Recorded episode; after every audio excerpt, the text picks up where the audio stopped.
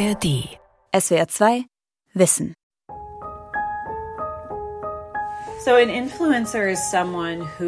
Ein Influencer ist jemand, der Inhalte für soziale Medien erstellt und damit Geld verdienen will. Sie machen das also nicht wirklich zum Spaß, sie tun es mit einem strategischen Ansatz. Das Influencing, also die Beeinflussung, geht davon aus, dass diese Person eben halt tatsächlich eine Art Vorbildcharakter hat. Also mit anderen Worten, dass äh, dieser Lifestyle gerne nachgemacht wird, bis eben halt zur Nutzung bestimmter Produkte. Die Menschen denken eigentlich, ja, bei denen kann man sich alles kaufen und die kriegen alles geschenkt und die werben halt für jeden Schrott. Social-Media-Accounts von Influencern sind mittlerweile wichtige Werbeplattformen. Influencer empfehlen auf ihren Kanälen alles, von Make-up über Klamotten bis hin zu Bohrmaschinen. Authentizität ist dabei der Schlüssel zum Erfolg, denn nur wer auf Social Media authentisch wirkt, erreicht viele Follower. Und je größer die Reichweite, desto höher die erhofften Einnahmen. Für Unternehmen, und für Influencer. Influencer Marketing. Authentizität als Geschäftsmodell. Von Sophie Chilwick. Genau. Und jetzt fühle ich mich zum Beispiel, wie ich reingehe. Also vielleicht hältst, also wenn du nicht drauf sein willst, dann... Keine 30 Sekunden dauert es. Da hat Bettina Grabel schon zwei Szenen aufgenommen. Mit ihrem Smartphone in der Hand steht sie im Nieselregen und filmt das Schild eines Berliner Cafés. Dann richtet sie ihr Smartphone aufs Gesicht und tritt durch den Vorhang in das langgezogene Lokal mit offener Küche. Genau. Ja, na klar. Danke, dass ihr euch so geduldet habt. Vor ein paar Wochen entdeckte Bettina Grabel das neue Lokal auf der Social-Media-Plattform Instagram. Die Algorithmen der großen Tech-Firmen lernen schnell und wissen, Bettina liebt Essen. Genau. Sie postet auf ihren Accounts Tipps zu besonderen Restaurants, die neuesten Foodtrends oder vergleicht verschiedene Suppen in unterschiedlichen Bistros. Heute will sie die Gerichte aus der Fusion-Küche dieses Cafés probieren, um sie dann auf ihren Kanälen zu bewerten. Die Kaffeeinhaberin Hami bringt ihr die Karte. Ähm, kannst du noch irgendwie so sagen, was sind so deine Favorites oder hast du ein Favorite, damit ich so ein bisschen eine bessere Idee noch habe, was ja. ich bestellen könnte. Also das hier war auf jeden Fall so der ja. Summer Favorite. Da habe ich auch schon ein Auge drauf geworfen, genau. ja. Und das haben wir jetzt noch. Bettina Grabel folgen auf Instagram aktuell 166.000 Accounts. Auf YouTube hat sie über 57.000 Abonnenten und auf TikTok zählt sie mehr als 132.000 Follower äh, richtig gut. Da ist für jeden Geschmack was dabei. Hier haben wir zum Beispiel das auch so leicht sprudelig. Okay. Hier sind Frucht und hier sind die Milch. Ihre Videos ja. werden also zum Teil auf bis zu einer Million Feeds ausgespielt, also der personalisierten Startseite bei Social Media Accounts. Sie selbst bezeichnet sich als Content Creator, denn sie postet selbstgedrehte Videos. Auf der Straße würden sie immer wieder Menschen erkennen, die ihr im virtuellen Raum folgen, sagt sie. Sie kennen Bettina Grabel als Berlin Food Feast. Unternehmen haben schnell erkannt, dass sie mit Werbung auf Social Media viele potenzielle Kunden erreichen, viel gezielter als mit Plakatwerbung oder Spots im Fernsehen. Es gibt Werbefilme zwischen den Beiträgen im personalisierten Feed, wie auf Instagram, oder Werbeblöcke, die in YouTube-Videos eingeblendet werden. Doch die Art des Influencer-Marketings, die am meisten Erfolg verspricht, ist das sogenannte Embedded Marketing. Werbebotschaften, die die Nutzerinnen und Nutzer nicht wegklicken und wegscrollen können oder die hinter einem Werbeblocker verschwinden. Wenn ich beispielsweise einen Werbespot eingeblendet bekomme, während ich ein Video sehe, dann ist das ein bisschen wie ein Fremdkörper. Sie können die Werbung überspringen, sagt Lutz Frühbrot, Medienexperte und Professor an der Technischen Hochschule Würzburg-Schweinfurt. Das geht bei Influencer Marketing nicht in dem Maß. Die Werbung ist hier eingebettet. Sie ist manchmal gar nicht direkt erkennbar. Das ist das Entscheidende. Also sie wird ja sozusagen eingebettet in die Gesamthandlung. Manchmal dreht sich ja der gesamte Spot oder das gesamte Video allein um dieses Werbeprodukt, um das es da geht, und wird einfach eingefügt in eine Handlung, die irgendwie dazu passt. Lutz Frühbrot hat sich in einer Studie intensiv mit Werbebotschaften auf der Videoplattform YouTube beschäftigt. Das Ergebnis? Die meisten Werbebotschaften werden dort unterschwellig vermittelt. Produkte sind in den Inhalt der Videos so integriert, dass sie nicht direkt als Werbung wahrgenommen werden. Ein Beispiel. Ein YouTuber dreht Videos, in denen er erklärt, wie man sich selbst im Internet eine Website erstellt. Nach ein paar Minuten empfiehlt er dafür einen bestimmten Anbieter und erklärt fortan, wie man eine Website mit dem Tool dieses Anbieters baut. Dass es eine Anleitung für das Produkt einer bestimmten Firma ist, wird erst im Lauf des Videos klar. Das Influencer-Marketing schafft damit etwas, was klassischer Werbung nur selten gelingt. Sie stört nicht im Sinne einer Unterbrechung. Im Gegenteil, sie gibt sich als Service, als gut gemeinte Empfehlung. Damit wird diese Art des Werbens für Unternehmen immer wichtiger. Das Influencer-Marketing kam in den späten Nullerjahren auf, parallel zum Aufstieg der sozialen Medien. Dabei basiert es auf einer alten Marketingpraxis, der Mundpropaganda. Nur statt dass einer Person, die einer anderen etwas erzählt, über ein Buch, ein Restaurant, ein Shampoo, einen Baukasten für Webseiten, eine Person nun Tausende, Zehntausende oder gar Hunderttausende erreicht – mit ein paar Klicks viel schneller, ohne allzu großen Aufwand. Eine völlig neue Dimension. Emily Hunt beschäftigt sich seit 15 Jahren mit Influencern und hat ein Buch über das Influencer-Marketing geschrieben. Sie sagt, das Wichtigste für einen Influencer sei seine Authentizität. Die ersten Influencer schrieben Blogs und erstellten sich nach und nach einen eigenen Social-Media-Account. Dabei präsentierten sie sich als Menschen, die so waren wie du und ich. Menschen, auf die man sich eher verlassen konnte als auf die Nachrichtensprecher oder auf Meinungsführer in Zeitungen. Menschen, die nicht versuchten, so zu tun, als ob alles perfekt wäre, sondern die sich selbst als authentischer darstellten. Uh, Menschen wie du und ich. Menschen, die mit ihren Followern auf Augenhöhe sprechen und nicht sagen, tu dies, kauf das, sondern ich mache das so. Vielleicht ist das auch was für dich? Verschiedene Umfragen belegen, dass sieben von zehn Konsumenten bei der Wahl von Produkten auf die Empfehlungen von Freundinnen oder Bekannten vertrauen. Das Influencer-Marketing macht sich das zu eigen. Kennt ihr schon dieses Eis? Es schmeckt uns richtig lecker. Außerdem hat es die perfekte Größe für die Kids. Früher hätte ich mich ja nie getraut, so ein Kleid anzuziehen. Aber heute, da gebe ich nichts mehr auf die Meinung von anderen. Vielen Dank an für dieses wunderschöne Kleid. Und traut ihr euch auch? And die Idee, authentisch zu sein, ist heute noch wichtiger als damals, weil das Feld so übersättigt ist. Es ist wirklich unmöglich, die Menschen zu zählen, die in dieser Branche arbeiten oder versuchen, Influencer zu werden. Aber man kann mit Sicherheit sagen, dass es in die Millionen geht. Auf der anderen Seite nutzen sehr viele Menschen Instagram oder TikTok jeden Tag und scrollen in ihren Feeds durch die Beiträge von Influencern. Influencer, die als authentisch wahrgenommen werden, als unverstellt, als originell, als verlässlich, genießen eine höhere Glaubwürdigkeit und größeres Vertrauen bei den Followern, sagt Emily Hunt. Würde Influencerin Bettina Grabel nur für Fastfood-Ketten, für Supermärkte oder eine Süßigkeitenmarke werben, sie würde schnell Accounts verlieren, hätte weniger Follower und wäre für Unternehmen weniger interessant. Doch die meisten ihrer Videos teilt sie, weil sie wirklich von dem Restaurant oder einem neuen Café überzeugt ist. Und nicht, weil sie dafür bezahlt wird, wie sie sagt. Sie postet Ideen für Wochenendausflüge oder zeigt, wie Reisende besonders günstig nach Paris kommen. Wenn sie Werbekooperationen eingeht, wie es im Marketingjargon heißt, achte sie darauf, dass der Inhalt über die reine Bewerbung des Produkts hinausgehe.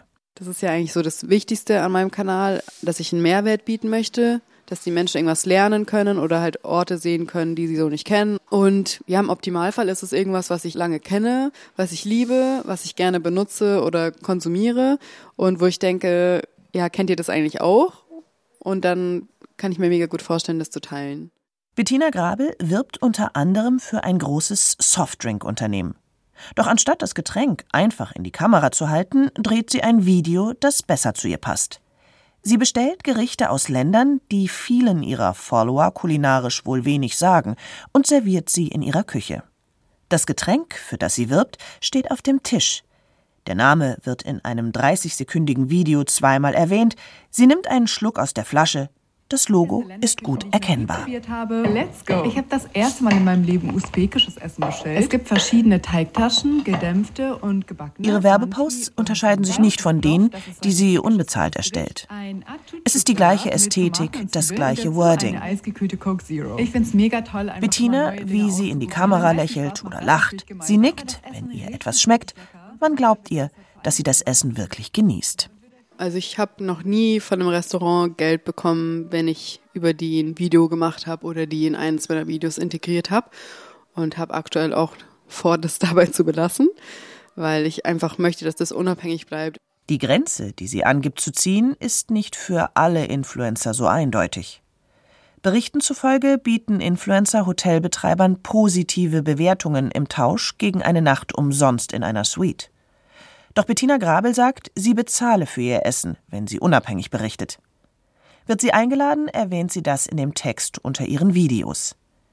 Wird sie von einem Unternehmen bezahlt, steht in den Beiträgen Werbung oder Anzeige. Die Werbekooperationen ermöglichen ihr auch andere Videos zu produzieren, sagt sie. Solche, die sie dann unbezahlt postet. Der Aufwand sei groß. Sie sucht sich die Orte aus, fährt dorthin, spricht mit den Menschen vor Ort, dreht, fotografiert und schneidet die Videos zusammen. Trotzdem ist Influencing für sie bisher nur ein Nebenjob. Was sie hauptberuflich macht, verrät sie nicht. So wie sie überhaupt kaum etwas von sich preisgibt.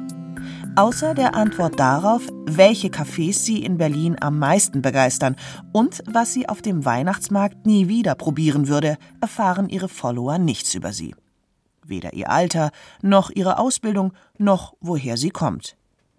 Dass sie nichts Persönliches von sich preisgibt, darauf achtet Bettina Grabel sehr genau. Ganz im Gegensatz zu anderen Influencern. Anton H. ist Mitgründer einer Influencer-Marketing-Agentur aus Göttingen.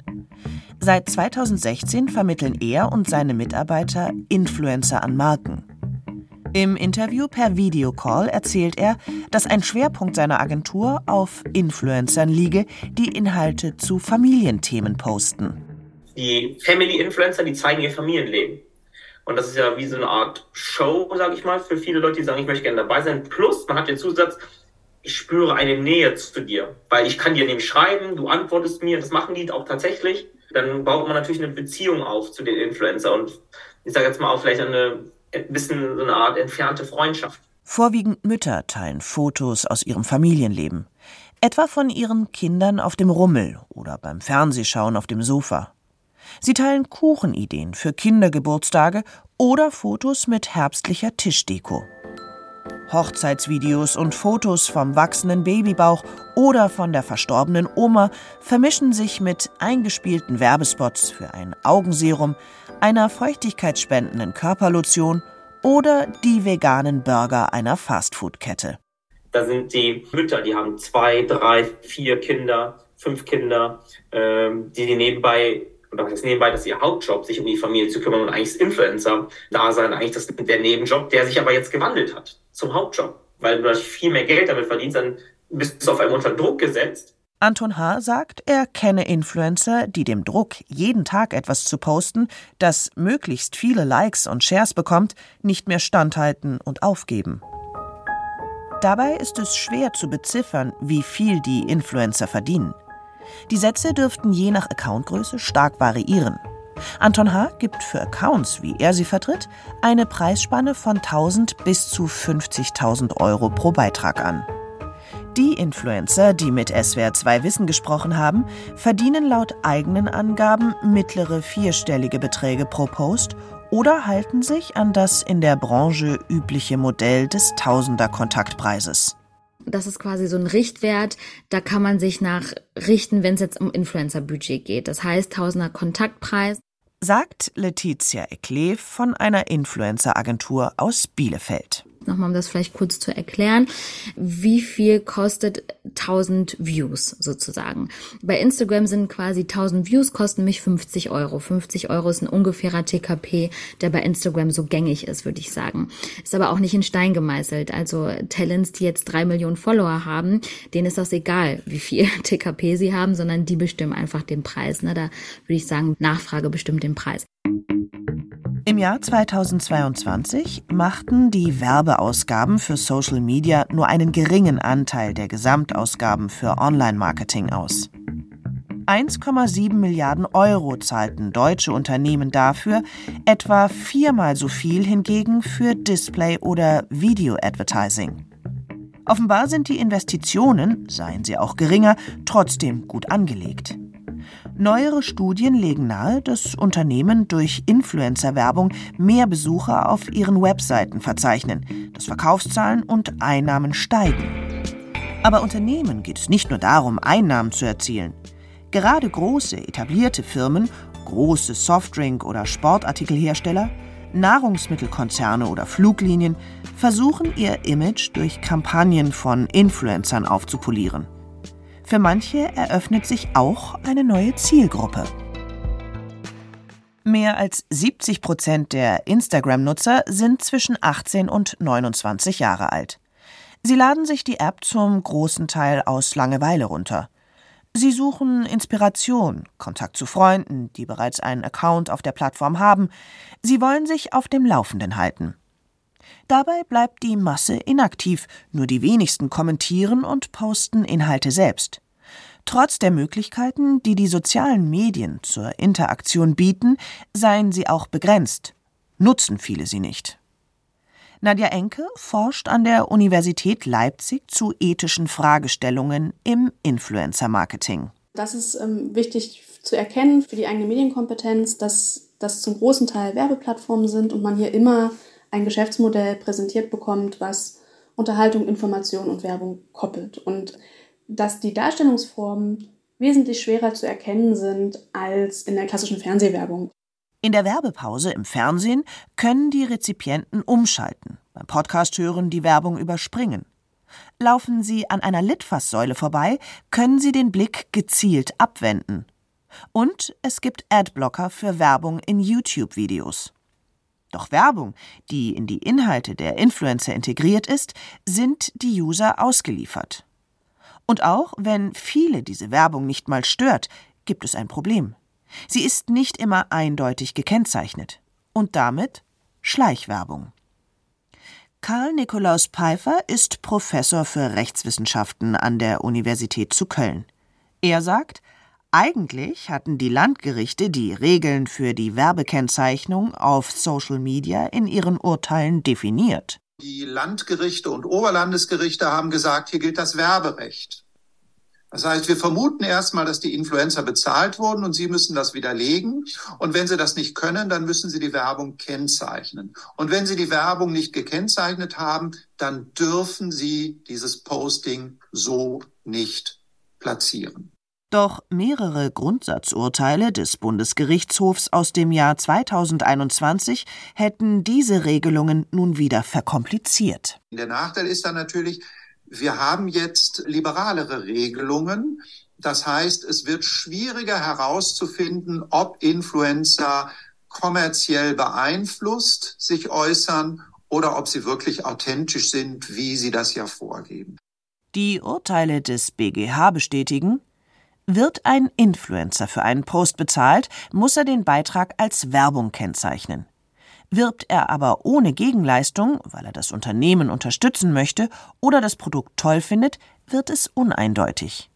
Denn wann die Grenze zum Werblichen überschritten wird, ist nicht immer klar. Werblich, das bedeutet eine einseitige Darstellung in rein positivem Licht. Doch für den BGH kommt es nun auch noch darauf an, ob das Unternehmen in dem Post verlinkt ist und in welcher Form. Und der BGH führt eine neue Kategorie ein. Der Kontext, in dem die Werbung platziert ist, spielt eine Rolle. Ist es ein followerstarker Account, sollen die Social-Media-User davon ausgehen können, dass es sich um einen Influencer handelt, der von den Werbeeinnahmen lebt. Doch auch die Kategorie Kontext ist schwammig, denn woher sollen die User wissen, wer sich für Reklame bezahlen lässt und wer nicht, wenn das nicht eindeutig erkennbar ist? Wenn Sie diese Trennung nicht haben, auch diese Kennzeichnung nicht haben, dann weiß ich nicht, ist das jetzt authentische Auffassung oder ist das tatsächlich bezahlt? An sich wollen wir ja alle auch wissen, wie sehen Nutzerinnen und Nutzer ein Produkt und wir wollen das möglichst ehrlich und authentisch haben. Wir müssen aber dann auch sicher sein, dass es eine unbeeinflusste, eine unabhängige Meinung ist. Diese Sicherheit gibt es, so Karl Nikolaus Pfeiffer, nicht. Und auch wenn viele Influencer mittlerweile ihre Posts und Videos als Werbung, Anzeige oder bezahlte Werbepartnerschaft labeln, gibt es viele Fälle, in denen auf großen Accounts Marken verlinkt oder Produkte eingeblendet werden, ohne jegliche Kennzeichnung. Heißt das, dass der Influencer nicht bezahlt wurde? Postet der Influencer das Produkt, weil er etwa das Unternehmen auf sich aufmerksam machen möchte? Oder handelt es sich wirklich um eine unabhängige Empfehlung, wie unter guten Bekannten? Nadja Enke hat einen Ethikkodex zusammen mit dem Bundesverband Influencer Marketing verfasst, der Regeln zum Werben auf Plattformen festlegt da nehme ich aktuell wahr, dass es einfach auf dieser Ebene des sich Bewusstseins und einen Kodex habens geblieben ist, aber keine Art von Mechanismen, die Sie vielleicht aus dem Journalismus wie dem Presserat oder auch aus dem, der Werbung mit dem Werberat ähm, kennen, wo es auch Rügen gibt, wo es auch ähm, Ausschluss aus Verbänden oder ähnlichem gibt. Das ist in der Influencer-Branche noch nicht zu beobachten, dass wirklich auch eine Verbindlichkeit und ein wirklichen Ahnden von vielleicht ethischen Fehlstößen in der Branche zu beobachten wäre.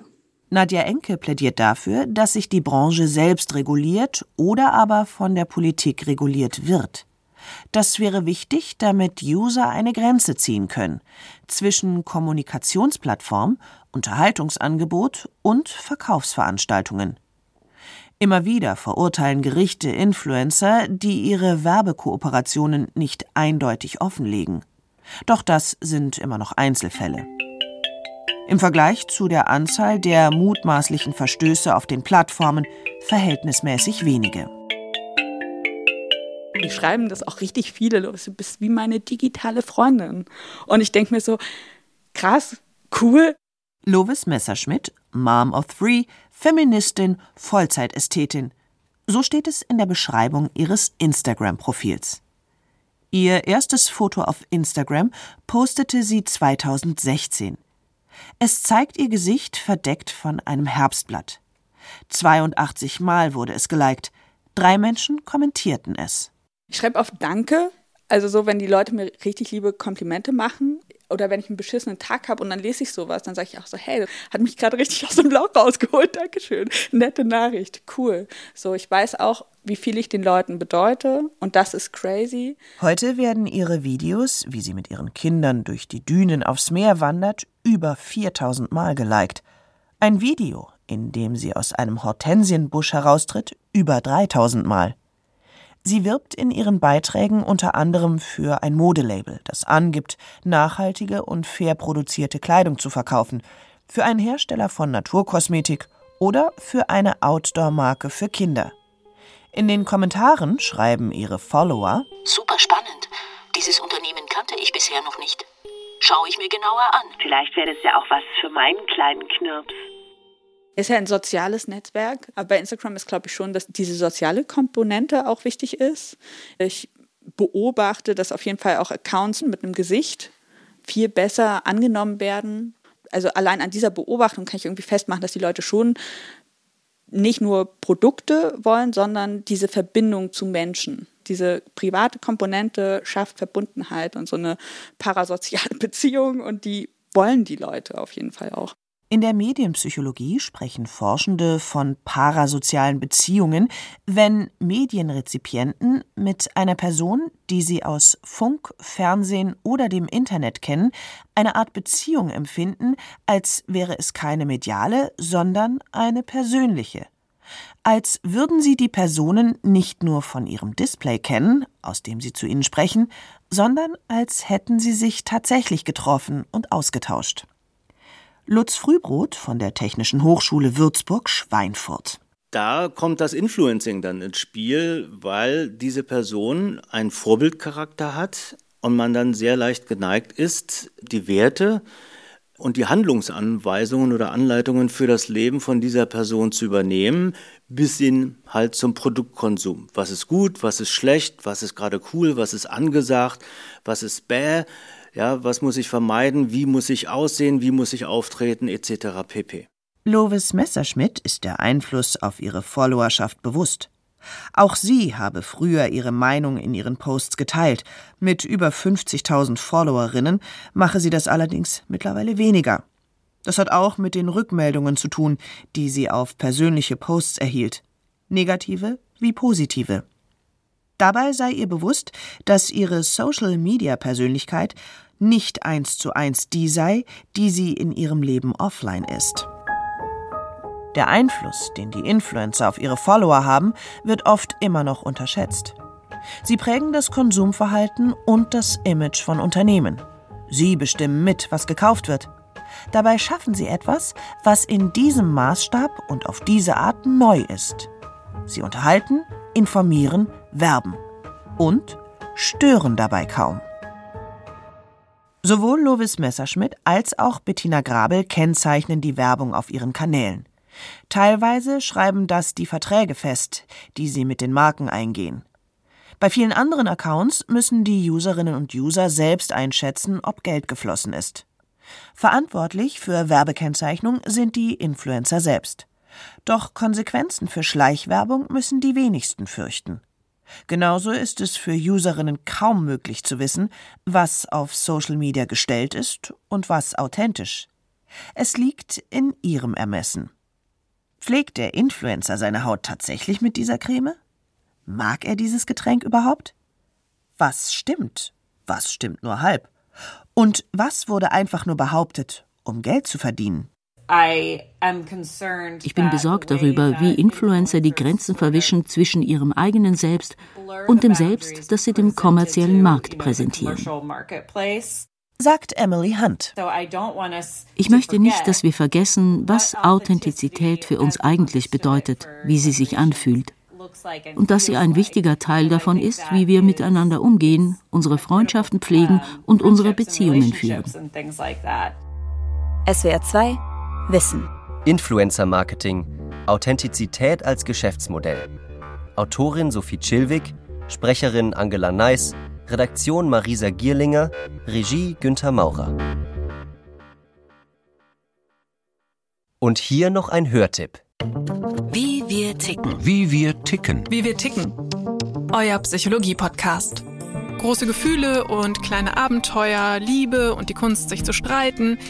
Wie kann Versöhnung gelingen? Was macht Frauenfreundschaften aus? Was hilft gegen das ewige Aufschieben? Solche Fragen beantwortet der Psychologie-Podcast der beiden Podcast-Champions Radiowissen und SWR2 Wissen. Lebensnah und wissenschaftlich fundiert nimmt euch unser Podcast Wie wir ticken mit in die Welt der Psychologie. Wir fragen, wie Gefühle, Gedanken und Verhaltensweisen entstehen und warum. Wir reden über Sehnsüchte und Süchte, wir klären auf über psychische Erkrankungen, gehen zurück in die Kindheit und wir sagen, wie ihr euch und andere besser verstehen könnt. Wie wir ticken. Euer Psychologie-Podcast von Radiowissen und SWR2 Wissen. Alle Folgen findet ihr in der ARD Audiothek. SWR2 Wissen. Alle Folgen in der ARD Audiothek. Manuskripte und weitere Informationen unter swr2wissen.de.